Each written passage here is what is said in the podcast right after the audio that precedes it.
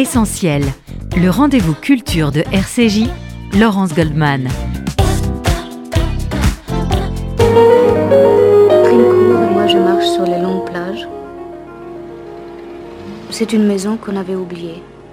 Car elle a dit qu'elle se rappelait la couleur des volets. Moi je suis sûre que ce n'est pas la même. Mais tu sais comment sont les choses qu'on aime. On a beau les repeindre. Le vent se levait lundi. Et je suis contente. Et je t'écris ma cinquième lettre et je m'attends à ton cinquième silence. La lettre à David pour ouvrir cette émission, extrait du film César et Rosalie de Claude Sauté, tourné en 1972 avec Yves Montand, Samy Frey et Romy Schneider au summum de sa beauté, de son art et de sa gloire. Elle avait alors 34 ans. C'est à cette icône du cinéma que nous consacrons cet essentiel aujourd'hui alors que nous commémorerons le 29 mai prochain le 40e anniversaire de sa mort. C'était en 1982. Mes invités ce matin sont d'excellentes connaisseuses de la vie et de la carrière de Romy Schneider et sans doute des admiratrices. Bonjour Clémentine de Roudy. Bonjour. Vous êtes la commissaire de cette formidable rétrospective consacrée à cette actrice mythique actuellement à la Cinémathèque. Vous êtes également journaliste et réalisatrice. Sarah Briand, bonjour. bonjour. Vous êtes l'auteur de ce livre de référence préfacé par Alain Delon, Romy, une longue nuit de silence, publié chez Fayard en 2019 et réédité en livre de poche l'année dernière. Vous êtes également l'auteur d'un documentaire qui a été diffusé sur France Télévision. Enfin, Lou Cohen, bonjour. Bonjour Laurence. Vous êtes journaliste sur RCJ et lorsque j'ai dit en conférence de rédaction que je voulais consacrer une émission à Romy Schneider, vous m'avez dit tout de suite, je veux y participer. Je n'aurais jamais pensé que Romy puisse être encore populaire, voire connue chez les jeunes.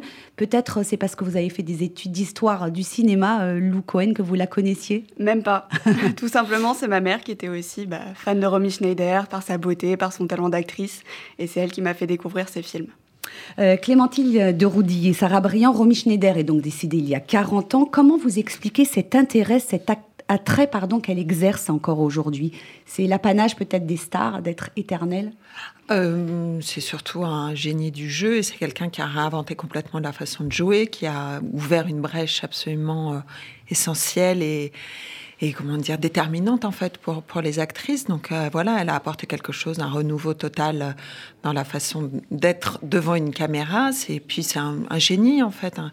Donc il y a parfois euh, on pose on se pose pas la question pour Mozart, on se pose pas la question pour Molière ou Victor Hugo. Bah pour moi, Romy Schneider, c'est ça pour le cinéma, non Sarah, qu'est-ce que Oui, et puis je crois qu'il y a aussi cette photogénie exceptionnelle, parce que quand on voit le visage de Romy Schneider, je pense que les réalisateurs ont projeté sur elle tout, énormément de choses. Et elle a su, en fait, euh, elle, sait évidemment attraper cette lumière euh, incroyable sur les plateaux de cinéma.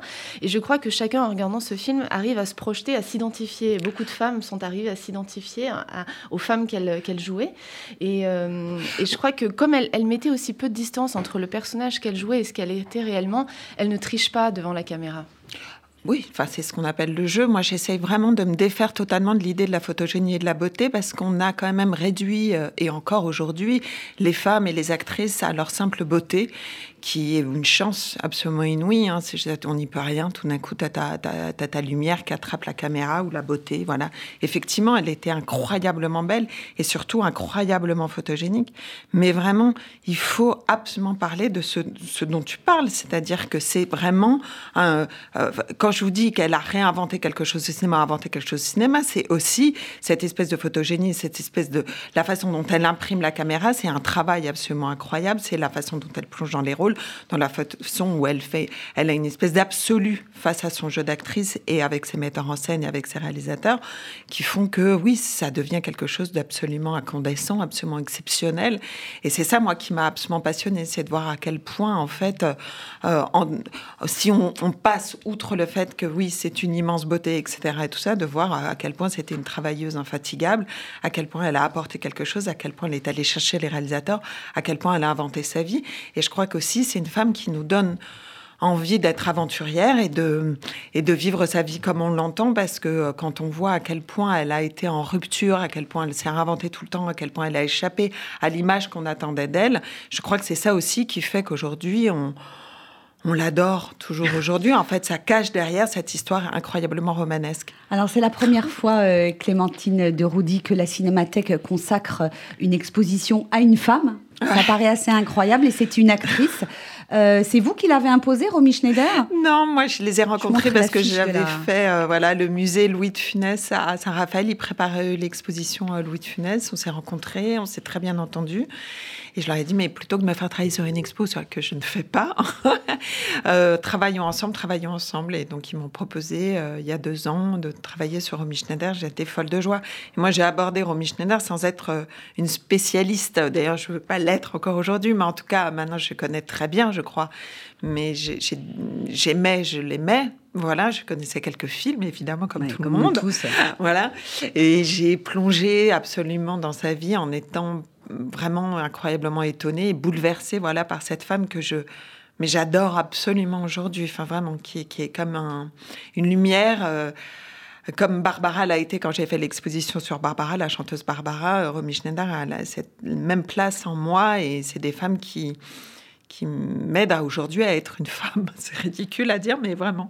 Alors, vous avez chacune une approche différente de Romy Schneider, que ce soit dans l'exposition ou dans ce livre. Euh, vous, Clémentine de Roudy, à la Cinémathèque, vous êtes attachée à rappeler sa carrière, en mettant un peu de côté euh, sa vie personnelle, dont, dont, Sarah parle beaucoup euh, dans ce livre. vous aviez le sentiment qu'on avait un peu oublié, justement, son talent de comédienne et tous ces films dans ah lesquels bah, elle a joué. On l'a pas oublié, on n'en a jamais parlé, pratiquement. Donc, enfin, je en fait, moi, c'est ça qui m'intéresse de toute façon quand je travaille sur, euh, sur des personnalités, parce que j'ai fait des, expositions sur différents personnages, et c'est de m'attacher au travail et à sa carrière. Le reste, c'est pas, pas mon job. Et, euh, et c'est vrai que j'étais incroyablement fascinée et étonnée de me rendre compte que oui, la plupart des films qu'elle avait tournés, je les connaissais pas en fait. Je connaissais pas son film avec Orson Welles, je connaissais pas sa carrière américaine, je connaissais pas Alain Cavalier, je connaissais pas le film de Lozay, je connaissais pas. Et en fait, à chaque fois. En gros, pardon de vous, interrompre, on connaît les Sissi et on connaît euh, Sautet, la piscine. et puis après, les films un peu mélodramatiques euh, de la fin ou pas de la fin, parce que l'important c'est d'aimer, c'est pas c'est pas du tout à la fin de sa vie, mais euh, voilà, et donc tout d'un coup, je me suis dit, mais la carrière de Romy Schneider n'est pas du tout celle que je pensais.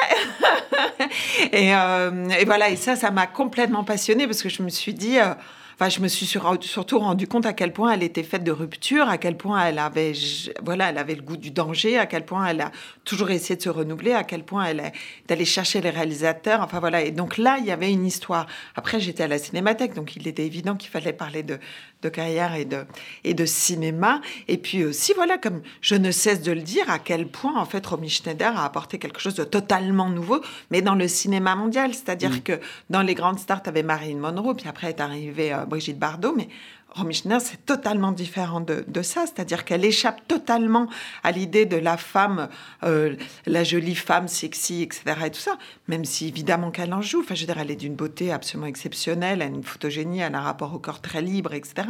Mais ça n'empêche qu'elle, ce qu'elle veut, c'est avoir une complicité absolument intense avec le réalisateur et de construire des rôles. Et puis, je trouvais qu'aussi, on avait une, comme souvent d'ailleurs sur les biographies, on avait un regard assez rapide sur sa carrière pour en écrire une histoire mélodramatique qui plaisait un peu à tout le monde.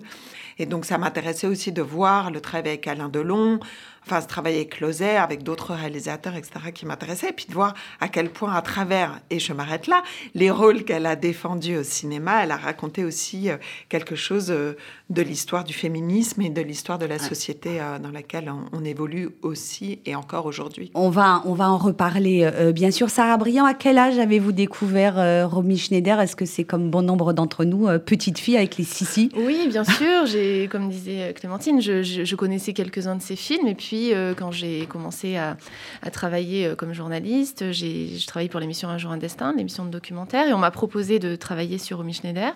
Et au départ, hein, voilà, un petit peu pareil, je me suis plongée dans, ses rôles, dans ses films, à revoir tous ses films et essayer euh, pour ce documentaire de trouver un fil conducteur, en tout cas une histoire qui, raconte Romy Schneider de façon un peu différente. Et dans ces documentaires, et c'est ce que j'ai fait après pour le livre, c'est de se replonger dans sa vie, de retrouver des témoins de l'époque, des gens qui n'ont pas forcément parlé, mais qui ont vécu à chaque fois un moment de sa vie, que ce soit dans sa vie professionnelle, sur des plateaux de cinéma, ou dans sa vie personnelle aussi, essayer de retrouver les gens qui l'ont côtoyé, comme son maquilleur, son coiffeur, des gens qui étaient là très présents pour elle chaque fois qu'elle qu'elle jouait, qu'elle était sur un plateau et qu'elle devait incarner un rôle. Voilà, donc c'est comme ça que, que cette histoire s'est faite. Et là, je me suis plongée dans sa vie en retournant aussi sur les lieux, parce que pour connaître Romy Schneider, il fallait aussi, bien sûr, retourner en, Allemagne ou en Autriche, en tout cas à Berchtesgaden, là où elle avait grandi. Et puis, voilà, essayer de, dessiner un peu son parcours. Et, c'est ce qui m'a passionnée. Mais comme le dit Clémentine, ce qui m'a plu, c'était pas seulement voir les, les rôles qu'elle avait, c'était trouver cette histoire, pourquoi elle avait, pourquoi ses choix de rôle, pourquoi elle avait choisi à un moment donné dans sa vie tel ou tel rôle jusqu'à la fin de sa vie.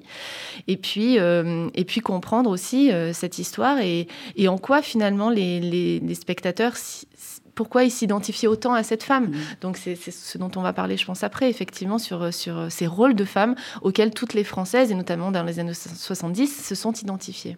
Euh, ce que vous nous dites finalement, c'est qu'on ne peut pas dissocier la femme de l'actrice. L'un ne va pas sans l'autre. Pour comprendre Romy, il faut connaître aussi l'histoire de sa vie. Oui, complètement. Euh, c'est vrai que, que, les rôles qu'elle a choisis à chaque fois ne sont pas, euh, ne sont pas innocents. Et, c'est en ça que Clémentine a raison. Elle a souvent quand même été en rupture. Elle, quand, euh, quand elle tourne euh, voilà, plusieurs films, euh, notamment le, film de.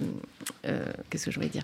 De, ce, film qui, qui, qui ne s'est pas terminé là, de, avec Reggiani, L'enfer de, Clouseau. voilà, elle est là, par exemple, elle, elle, fait quelque chose qui est totalement inédit. C'est-à-dire qu'elle elle, elle, elle, est dans une sorte d'innovation aussi du cinéma, des lumières, de la façon de tourner devant une caméra. Donc, et ça, c'est vrai qu'on l'a découvert finalement extrêmement tard.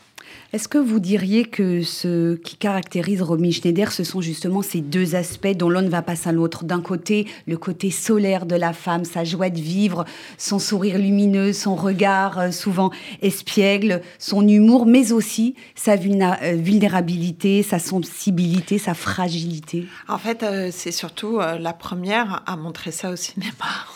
C'est-à-dire que les femmes étaient souvent réduites à des jolies filles sexy, euh, des amoureuses, des fiancées, etc. Et tout ça. Et que tout d'un coup, Romy Schneider, elle apporte autre chose. Et donc, effectivement, c'est ça qui est fantastique. C'est que euh, c'est par exemple la première à vouloir enlever le maquillage, à vouloir être au plus près d'une vérité.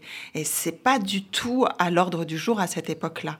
Et donc, euh, c'est ça qui est intéressant. Donc, effectivement, on est tous euh, pas que lumière, on est tous ombre et lumière, etc.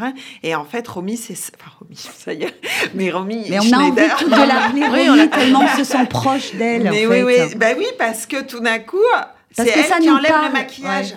Enfin, tu vois, elle enlève les faux semblants. Et qu'en fait, cette quête d'absolu, cette quête de vérité, c'est du jeu au cinéma. Parce qu'en fait, elle joue. On en parlait avec Isabelle Carré, l'actrice qui est devenue comédienne en écoutant Romy Schneider et après en découvrant ses films, en disant ça, en disant moi je l'ai vu et je croyais, je me disais mais c'est tellement fou d'être aussi vrai, mais tout d'un coup je me suis rendu compte que c'est du jeu et c'était ça jouer pour moi.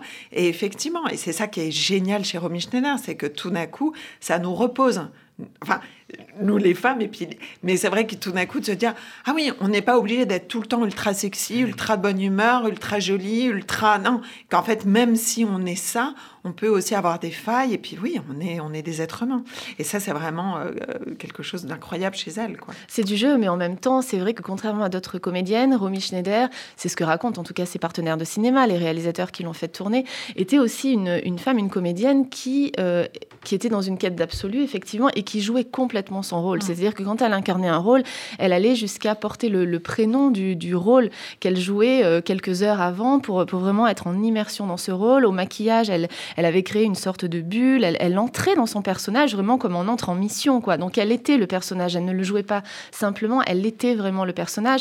Et je crois que c'est ce qui fait qu'on est tous bouleversés quand on la voit jouer. C'est-à-dire qu'elle elle incarne complètement ce personnage. Ah, Lou Cohen, vous avez visité cette exposition à la Cinémathèque. Vous avez lu le livre de Sarah brillant. Euh, qu'est-ce qui vous a le plus marqué? Qu'est-ce que vous retenez de la femme et de l'actrice Romy Schneider? Du haut de vos 22 ans, on peut donner votre âge hein, à 22 ans. Alors justement, qui est Romy Schneider? Quand on entend parler d'elle, on parle de Sissi, de la compagne d'Alain Delon ou de la muse de Claude Sauté, mais je trouve ça trop simple de la réduire à un rôle ou la femme d'eux. Donc je me suis demandé pourquoi est-ce qu'on admire encore Romy Schneider? Et ce sont ces films qui m'ont donné la réponse. Romy Schneider incarnait et incarne toujours la femme libre, liberté qu'elle a trouvée en France après s'être libérée de sa mère et surtout de l'Allemagne. Elle était aussi libre dans sa vie professionnelle. Vous dites Clémentine de Roudy, elle a pris en main sa destinée d'actrice, et c'est vrai, elle choisit les personnages qu'elle interprète. Ce sont des femmes libres, des femmes modernes. Elle le disait elle-même. En réalité, j'étais simplement en avance sur mon temps. À une époque où il n'était nulle part question de la libération de la femme, j'ai entrepris ma propre libération. Et c'est pour ça que tous ces films sont éternels et ne vieilliront jamais. Fais pas ça, Rosalie. Si, César, je le fais. Fais pas ça, Rosalie. Mais je ne t'appartiens pas Tu ne m'as pas acheté Tu n'as pas de droit sur moi. Personne n'a aucun droit sur moi. Personne Personne n'a aucun droit sur elle, clame-t-elle dans César et Rosalie. Elle est libre d'avoir deux amants ou de pas en avoir du tout, libre de jouer des lesbiennes et des bisexuels à une époque où il fallait taire sa sexualité, libre d'être une prostituée, libre d'apparaître complètement démaquillée à l'écran, libre aussi de choisir les réalisateurs de ses films. Elle n'avait pas peur de la nouveauté et a fait confiance aux débutants et heureusement, sinon elle n'aurait pas joué par exemple dans La banquière, le premier film de Francis Giraud. Romy disait Je voulais vivre, aimer, me développer sur le plan artistique, devenir un être nouveau, mais surtout être libre. Ces mots libre, libération, liberté, Romy Schneider les répétera toute sa vie. Elle vivait pour être libre, ce qu'on voudrait tous. J'ai maintenant compris pourquoi, 40 ans après sa disparition, on est toujours fasciné par Romy Schneider. Merci Lou pour ce magnifique euh, témoignage. On va marquer tout de suite une première pause dans cette émission avec la chanson d'Hélène, magnifiquement interprétée par Romy Schneider pour Les choses de la vie, l'un des films de Claude Sauté dans lequel elle a joué aux côtés de Michel Piccoli. On se retrouve tout de suite après sur RCJ pour la suite de cette émission. Ce soir, nous sommes septembre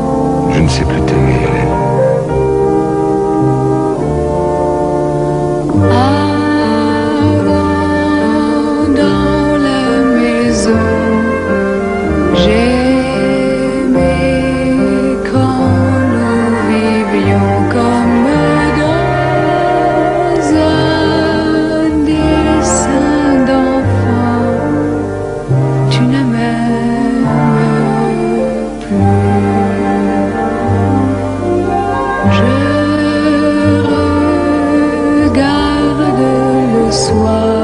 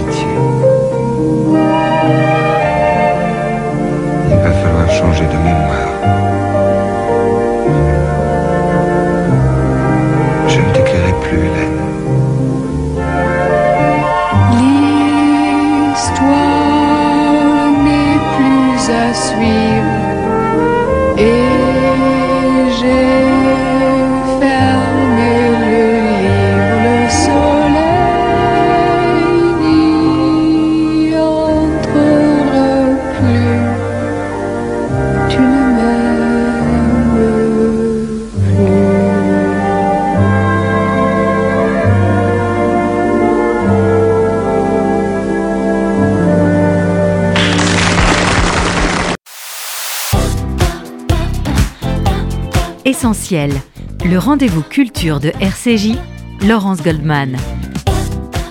Et on vient d'écouter La chanson d'Hélène, extrait du film Les choses de la vie de Claude Sauté, car nous évoquons ce matin la vie et la carrière de cette actrice culte, mythique qu'a été Romy Schneider, disparue à l'âge de 43 ans il y a maintenant 40 ans, Clémentine de Roudy, la commissaire de cette rétrospective que lui consacre la Cinémathèque, et Sarah Briand, auteur de ce livre Romy, une longue nuit de silence, publié chez Fayard, sont toujours à mes côtés, ainsi que Lou Cohen, journaliste sur RCJ et grande admiratrice de Romy Schneider. Euh, un petit mot sur euh, cette voix inimitable de Romy et, son petit accent euh, allemand. Voilà, encore, Unique. je vais parler de la virtuosité de, de Romy Schneider, mais c'est vrai que sa voix est absolument incroyable. Et puis surtout, elle avait, je pense qu'elle avait l'oreille absolue parce qu'en fait, elle a appris euh, le français extrêmement rapidement. Quand elle est partie aux États-Unis, elle a absolument voulu euh, parler et tourner ses films en anglais. Enfin, elle a une espèce de facilité, comme une espèce de musique, en fait. Et sa voix, et c'est vrai, de la musique, et- mais elle en jouait aussi énormément. Elle fumait énormément, on parlait de ça. Et donc, ça donnait aussi, je pense, quelque Un chose dans, timbre. dans- voilà, un timbre particulier de sa voix qui est absolument magnifique. quoi. Elle avait beaucoup de volonté, hein, Sarah Briand, hein, parce qu'elle a appris toute seule le français. Oui, elle a appris le français toute seule, le- très rapidement. Et puis, euh, c'est vrai que je, je pense aussi qu'elle voulait euh, entrer dans le cinéma français, qu'on la considère aussi comme française. Elle qui était allemande, ça n'a pas toujours été facile. Et, euh, et lors des, des- de la première euh, cérémonie des Césars, par exemple, on, on- on a- elle a souvent entendu euh, la boche. C'est vrai qu'il faut se remettre un petit peu. dans les voilà, années il 70. faut se ça remettre un paraît peu fou. dans, dans le contexte de l'époque. C'était pas forcément évident. Elle peut, euh, elle, elle en a souffert. Et je pense que d'apprendre le français, de, de vouloir vraiment, euh, voilà, être une actrice française, c'était quelque chose de très important pour elle. Et je voulais juste faire un petit clin d'œil quand même à Philippe Sard avec cette musique quand même exceptionnelle des films de sauté qu'on a entendu. Et, et elle avait une relation aussi euh, très très fusionnelle avec Philippe Sard et qui l'a accompagnée euh, sur tous ses films. Et si je me souviens bien, vous racontez dans le livre Sarah Briand qu'elle n'était pas tellement euh, partante pour chanter au départ parce qu'elle croyait qu'elle chantait faux. Oui, oui, oui. Et puis, c'est un rendez-vous avec justement Philippe Sard et, et Jean-Loup Davadi euh, qui, qui l'a convaincu. Et ils se sont, ils sont mis comme ça autour du piano de Jean-Loup Davadi et, et elle, elle s'est mise à chanter. Et voilà, l'aventure était, était partie. Alors Lou euh, nous parlait juste avant euh, la pause de cette liberté hein, qu'incarnait euh, Romy Schneider. Elle était libre à une époque où c'était pas encore la règle, hein, les années 70. C'est vraiment le début de l'émancipation réelle des femmes.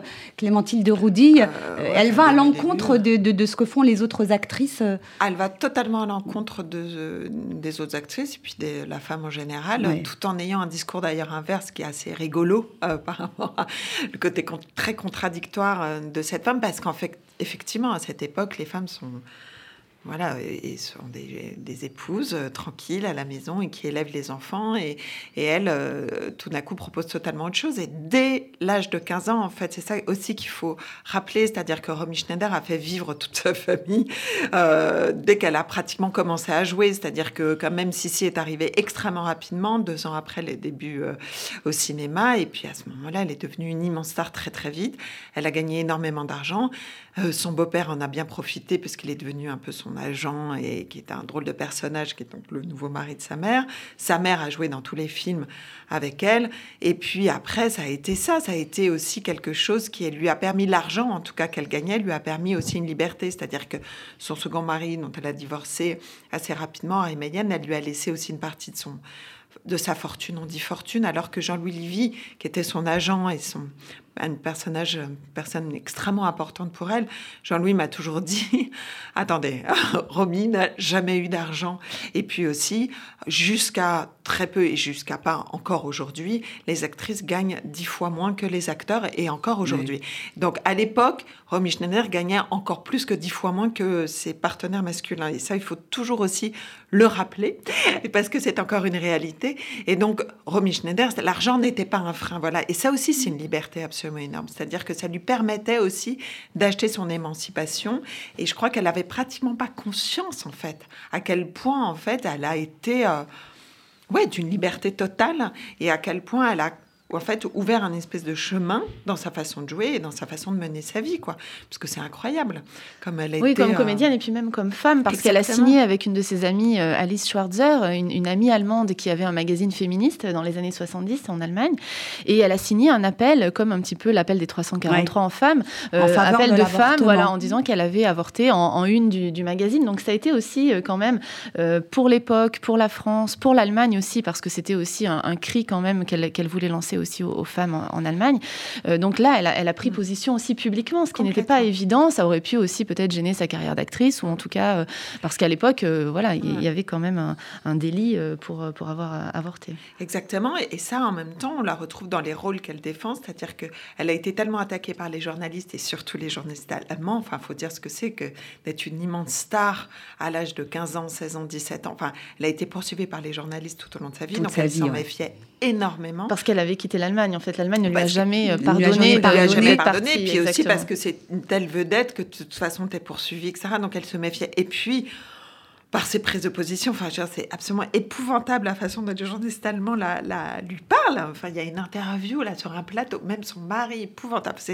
Enfin, donc elle se méfiait énormément des journalistes, donc elle parlait très peu aux journalistes et euh, elle disait que euh, ce qu'elle pensait, en fait, fallait regarder ses films pour comprendre, euh, voilà, les, les positions qu'elle défendait et ses choix de, femme, de vie. Et, ça, on le voit parfaitement avec les films de Claude Sautet, où tout d'un coup, oui, elle définit effectivement une femme moderne, totalement libre, totalement émancipée, euh, une histoire simple en 78 qui ouvre une, sur une scène d'avortement. Elle quitte les hommes, elle les choisit. César et Rosalie, c'est quand même un couple à trois. Enfin, euh, c'est un peu, un peu grossier de dire ça, mais c'est une femme Ouais, quand même un qui peu, se retrouve Oui, avec qui un choisit, ouais, qui choisit Ouais. quoi. Et ça aussi, tout d'un coup, c'est une femme au centre. Et ça aussi, c'est magnifique parce que c'est très très rare dans le cinéma. Mado, où elle choisit aussi de jouer, de reprendre, enfin on ne sait pas cette Hélène qui est où tout d'un coup elle veut absolument enlever le maquillage. Enfin bon, on ne- n'enlève jamais le maquillage à une actrice ou un acteur sur le cinéma sur un plateau, mais tout d'un coup elle montre aussi une vulnérabilité dont on parlait tout à l'heure. Elle montre les rides. Alors tout le monde se moque parce qu'elle dit oui, elle est morte à 43 ans, mais quand même, c'est quand même quelqu'un qui n'avait pas peur de se de s'enlaidir alors qu'elle était sublime, qui même parfois cherchait cela, même si c'était pas évident hein, en tant qu'actrice, en tant que femme, de se voir euh, vieillie et moins jolie à l'écran, mais elle le faisait. Voilà, et ça c'est complètement nouveau aussi. Ah, Sarah Briand, il n'y a pas que les films de Claude Sautet dans lesquels elle incarne une femme libre vers d'autres, euh, avec d'autres réalisateurs. Elle cherche toujours, euh, je pense à La banquière, euh, par exemple. Oui, un- oui, complètement. Euh, oui, oui, on, on parlait des films de Claude Sautet avec Max et les Ferrailleurs aussi. euh, Il y a, Ouais, où elle n'hésite pas à incarner là, une voilà, là- prostituée. Là, exactement, Ouais. c'est aussi un rôle de, de femme libre et qui. euh, Et elle réussit quand même qui est au pardon, centre à, du à film. rendre une, prostituée très chic Oui. et, et très, très élégante, ce qui est quand même... euh, Et on voit, c'est vrai, tous ces hommes qui, qui gravitent d'elle. Et, comme tu le disais, elle est, au centre du film à chaque fois. Mais c'est vrai que, oui, même dans d'autres films, je parlais tout à l'heure du film de Clouseau, où là, quand même, elle, joue une, une jeune fille qui se transforme en femme. Même à l'époque, dans sa vie personnelle, ça accompagnait aussi son chemin personnel. C'est une, on voit finalement éclore euh, une, femme devant la caméra de, de Clouseau. Donc, euh, oui, oui, elle, a, interprété ces rôles auxquels toutes les femmes se sont identifiées. Et c'est vrai que moi, j'ai pas vécu cette, cette époque-là, mais la France des années 70, c'est- ce fut quand même un choc de voir, euh, de voir ces femmes qui finalement leur ressemblaient, parce qu'il n'y avait pas tant de films que ça avec des comédiennes qui, euh, qui étaient des, des femmes qui, qui vivaient, euh, finalement, elles pouvaient vivre un petit peu par procuration leur, leur vie à l'écran. Un mot sur le film de Zulawski, pour lequel elle a eu euh, l'Oscar de la pre- euh, le César, César. pardon, de la première actrice. Je crois que c'était la première cérémonie des Césars en oui, France. Alors, avec Gavin, oui. euh, les films en ce moment, euh, plusieurs films de, avec Romy Schneider sont disponibles sur une plateforme de visionnage. Et, et donc j'ai vu ce film que je n'avais jamais vu. J'avoue qu'il Oui, est un peu daté pour le moins, ouais. C'est vrai que c'est le film pour lequel elle a eu le premier César, ce qui était fort pour la première cérémonie des Césars en France. Elle ne s'y attendait pas du tout parce qu'elle était quand même en concurrence avec Catherine Deneuve, Delphine Seyrig, Adjani. Enfin, il y avait quand même des, des comédiennes aussi de, de grand talent. Elle ne s'y attendait pas et, et c'était quand même une reconnaissance pour elle parce que c'est un film qui, moi, personnellement, euh, enfin, pour lequel j'ai beaucoup de mal à, à rester devant l'écran, qui est très difficile à Il est regarder. très difficile. Vous l'avez vu, Lou? Non, Non, mais on pas vous- regardé, j'ai suivi euh, conseille vos pas, en conseils. fait. Ouais. Non, c'est un film qui est assez dur et pour lequel elle a eu beaucoup de. Enfin, elle, elle a souffert en fait pendant ce tournage. Ça a été très compliqué parce que Zulawski l'a poussée dans ses retranchements, lui a fait jouer des scènes extrêmement dures, euh, qui l'a mise, qui l'ont mise dans une grande fatigue euh, morale en fait, hein, plus psychologique que physique. Elle a été hospitalisée euh, pendant ce tournage et, euh, et quand elle reçoit ce prix, c'est comme une sorte de soulagement finalement et une reconnaissance pour pour ce rôle qui a été très difficile à tourner. Et elle remercie d'ailleurs dans, son discours Visconti qui a été un des premiers en tout cas à croire en elle. Donc c'est un, beau témoignage aussi pour, pour cet homme et un gros soulagement. Oui, alors. Après, faut aussi parler pour l'importance d'aimer euh, que c'est quand même un des premiers films de Zulaski. Enfin, ça a aussi montré la liberté de Schneider. Elle est quand même hallucinante. Elle est, c'est une immense star, une immense vedette, et elle va choisir de jouer avec ce jeune réalisateur polonais que personne ne connaît. Après, effectivement, il y a eu un tel scandale autour de, de ce film, et puis après, il a fait d'autres films que Zulaski maintenant reste un grand nom du cinéma, mais à cette époque, c'est hallucinant. Alors oui, effectivement, ça a été très compliqué parce que je crois que si, c'était un homme très dur et très fermé. Enfin, il n'y a pas eu la rencontre en tout cas. Enfin, Non, ça c'est ouais. sûr et ça a été très violent pour elle parce qu'elle sortait et, et elle ne sortait pas parce qu'elle a continué encore, mais à avoir des complicités folles avec euh, avec Sautet. Où on parle de Francis Giraud qui était aussi un tout jeune réalisateur avec la banquière qui est aussi le rôle de femme libre, absolument libre.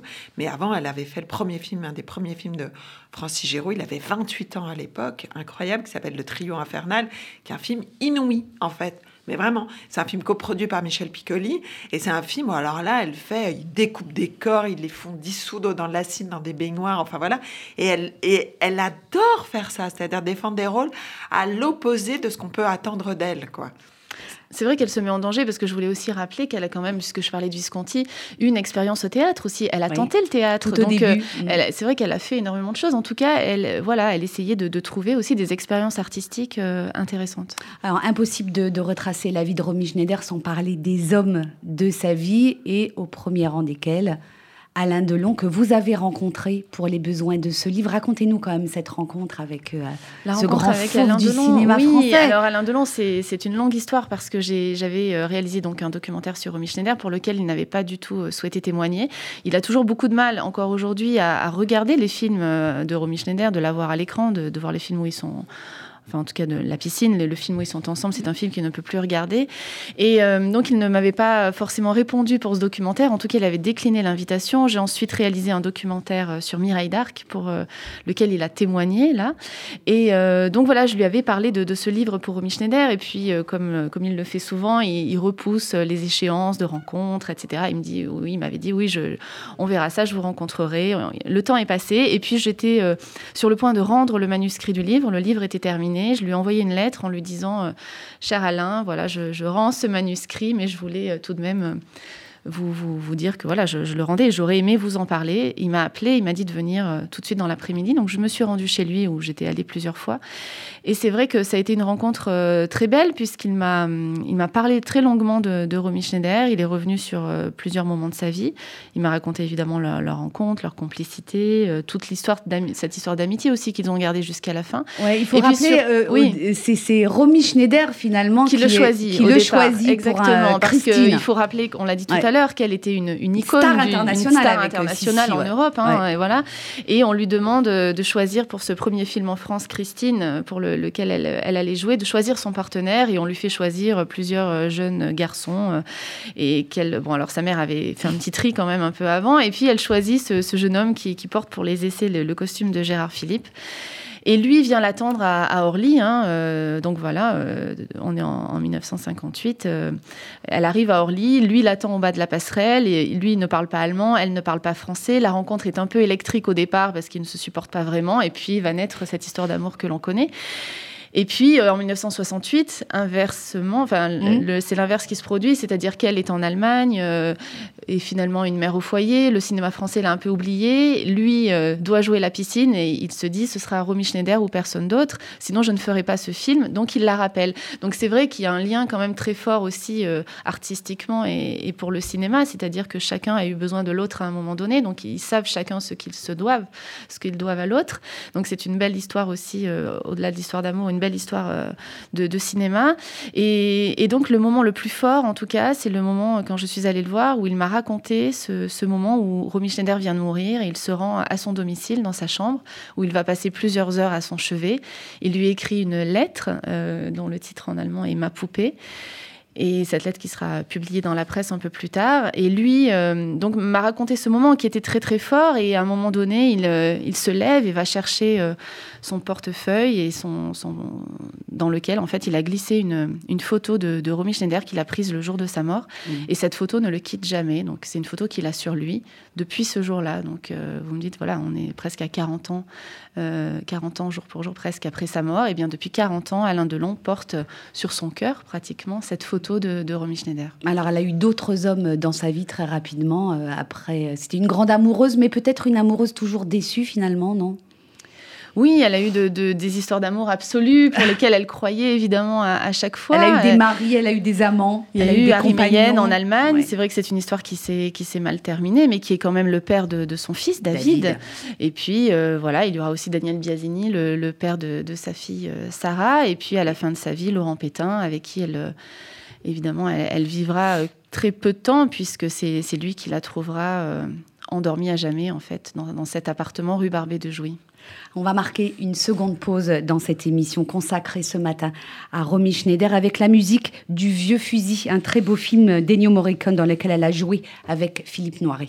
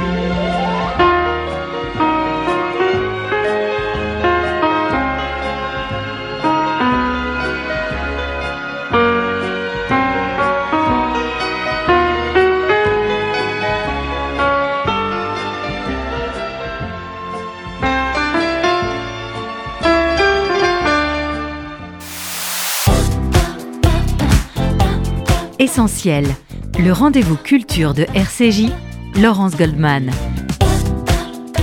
Retour sur RCJ pour la dernière partie de cet essentiel dans lequel nous évoquons ce matin la vie et la carrière de Romy Schneider à travers cette magnifique exposition à la Cinémathèque dont vous êtes la commissaire, Clémentine de Roudy, et à travers ce livre publié chez Fayard, Romy, une longue nuit de silence que vous signez Sarah Briand. Enfin, Lou Cohen, journaliste sur RCJ, est également avec nous. Euh, avant d'aborder, j'ai envie de dire, la face un peu sombre de la vie de, de Romy, de Romy, euh, Schneider, un mot sur euh, l'affiche de l'exposition.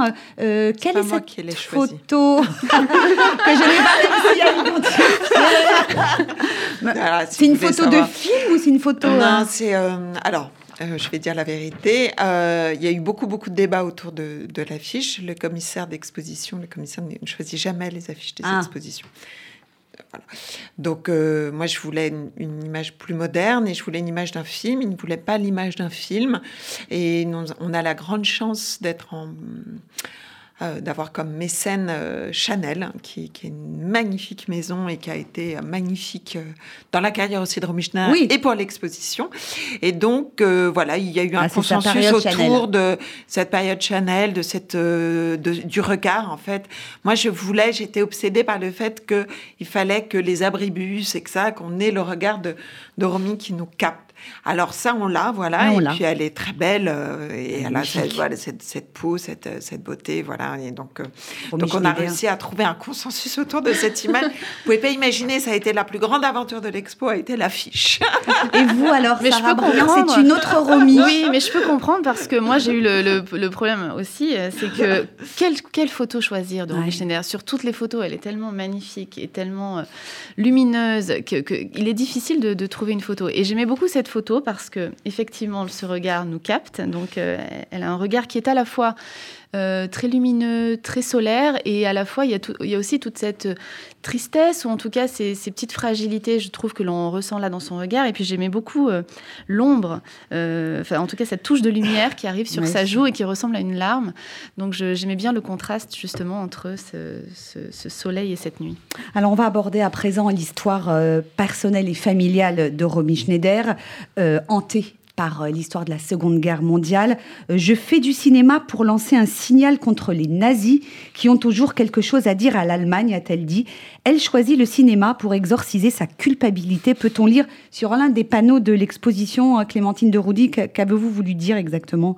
Elle choisit le cinéma Ah, pour exorciser sa culpabilité. c'est la moitié de la phrase, parce Ah. qu'en fait, euh, ce que je trouve absolument magnifique dans la carrière de Romy Schneider, c'est à quel point, effectivement, elle s'est servie du cinéma, qui était vraiment son langage, hein, qui était là où elle a passé la plupart euh, de sa vie, pour euh, effectivement exorciser sa culpabilité, puis surtout lancer une alerte, et puis surtout nous rendre éveillés à, cette, euh, cette tragédie. Et elle a été, si ce n'est une des premières, voire la première actrice, à véritablement monter des projets autour de la Seconde Guerre mondiale.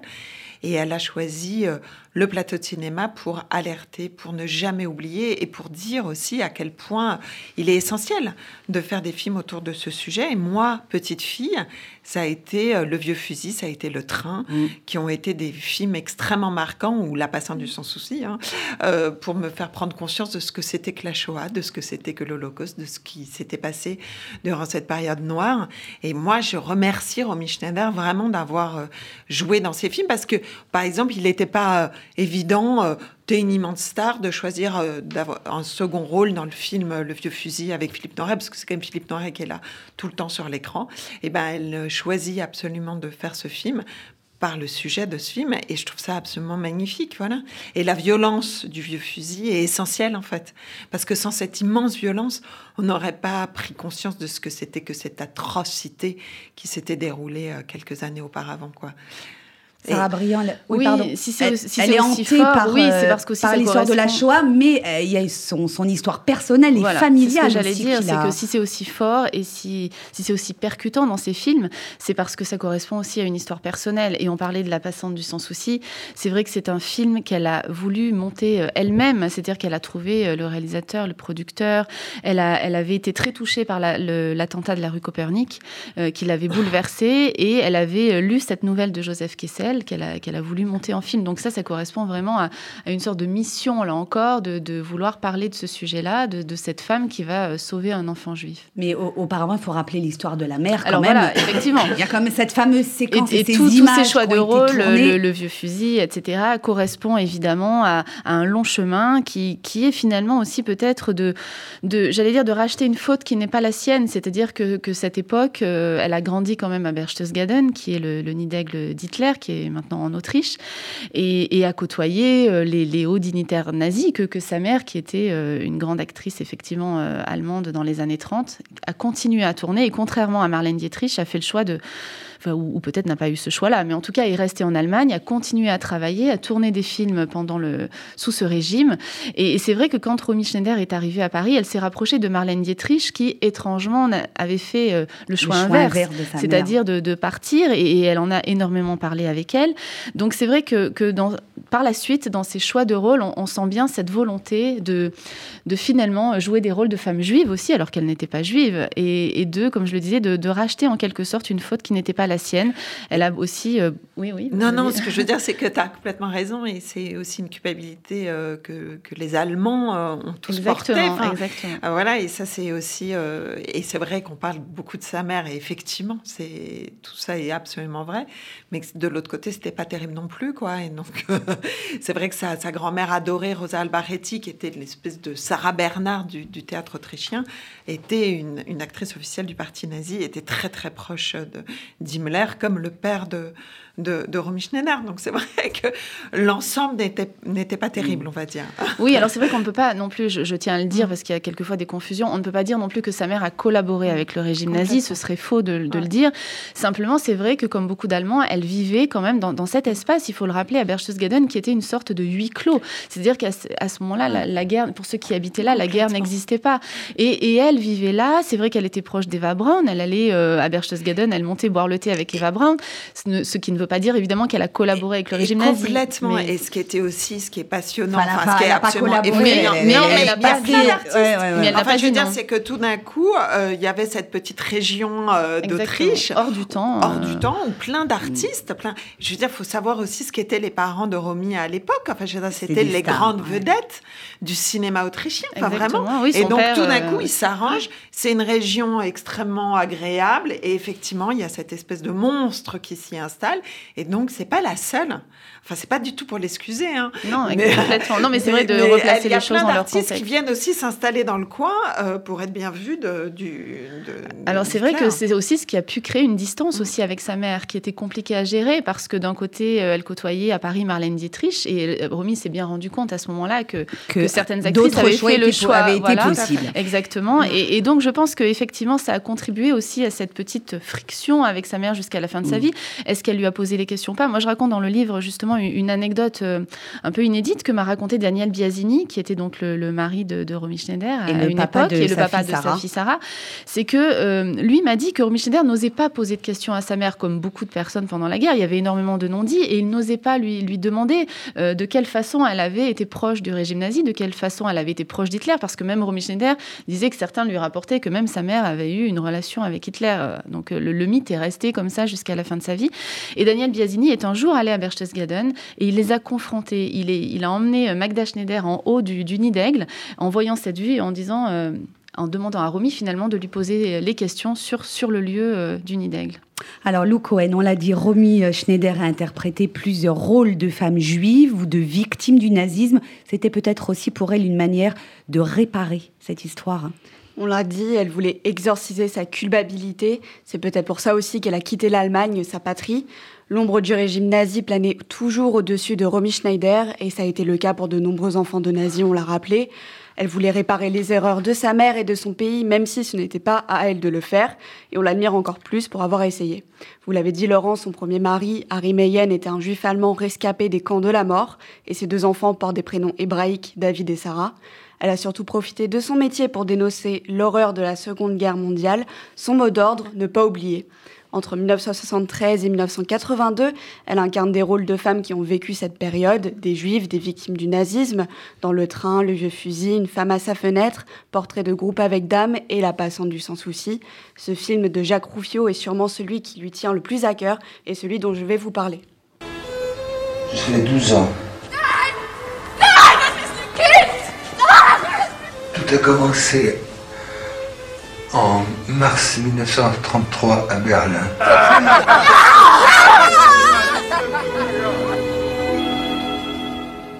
C'est mon fils qui va jouer. Max, je voudrais que tu joues. Que tu joues pour moi. Fais-moi plaisir. Offre-moi ces cadeaux. Ce sera un geste de gentleman.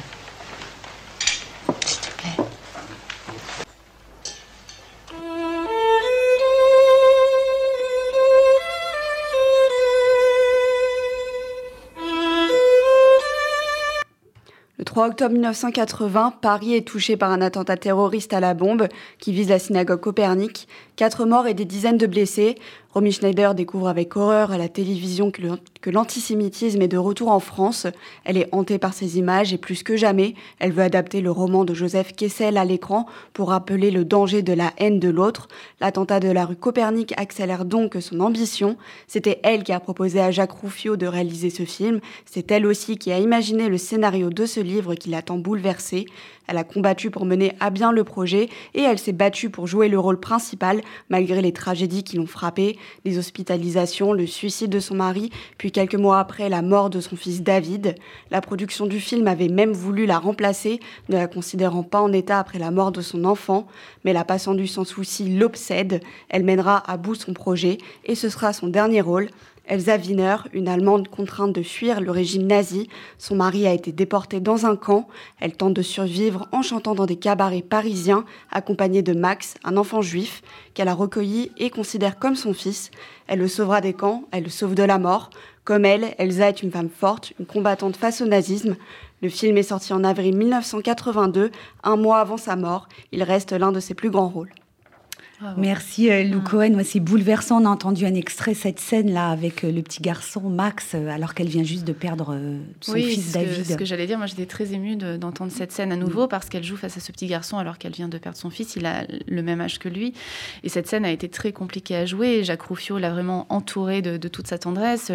Euh, Raymond Danon aussi, le, le producteur, était là pour la soutenir. C'est une scène qui a eu lieu en une seule prise parce qu'elle a été très compliquée à jouer. Quand elle a été en état de jouer, en tout cas, ils ont fait une prise et, c'était terminé. Mais c'est un moment bouleversant. On arrive au terme de cette émission. J'ai envie de vous poser une question euh, euh, aux unes et aux autres. Euh, Quel est le film que vous conseilleriez pour ceux qui ne connaissent pas encore les films de Romy Schneider ou votre film préféré? Allez. Allez, moi je commence. César et Rosalie. Ouais, c'est Hein ça, c'est pas. Non, après, en deux, une femme à sa fenêtre. J'adore. Ah oui Ouais, parce Ouais. qu'elle est, elle est libre aussi dans ce film. Moi, j'adore le combat dans l'île d'Alain Cavalier. J'ai une grande passion pour Alain Cavalier. euh, César et Rosalie, euh, effectivement, bah, euh, ou les choses de la vie. euh.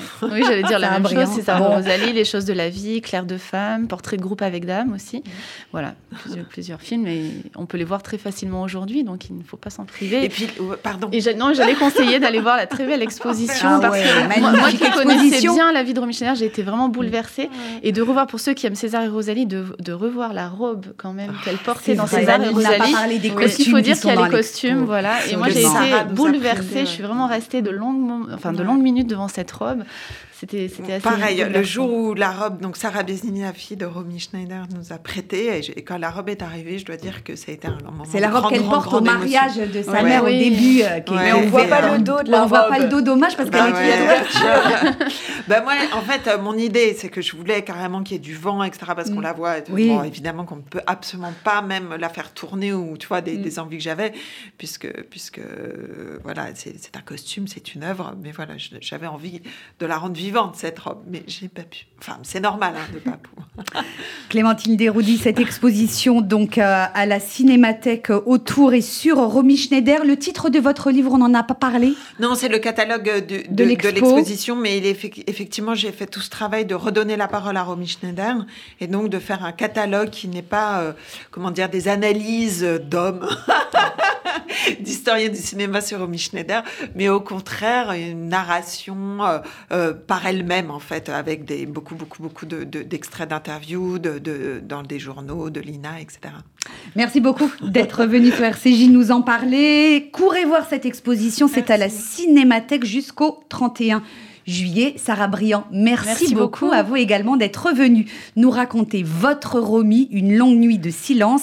C'est publié en poche aux éditions Pluriel. Merci également à vous, Lou Cohen, d'être venu faire un petit tour dans cette émission. Restez avec nous sur RCJ. Dans un instant, vous avez rendez-vous avec Rudy Saada pour RCJ Midi. Excellente journée à tous à l'écoute de nos programmes.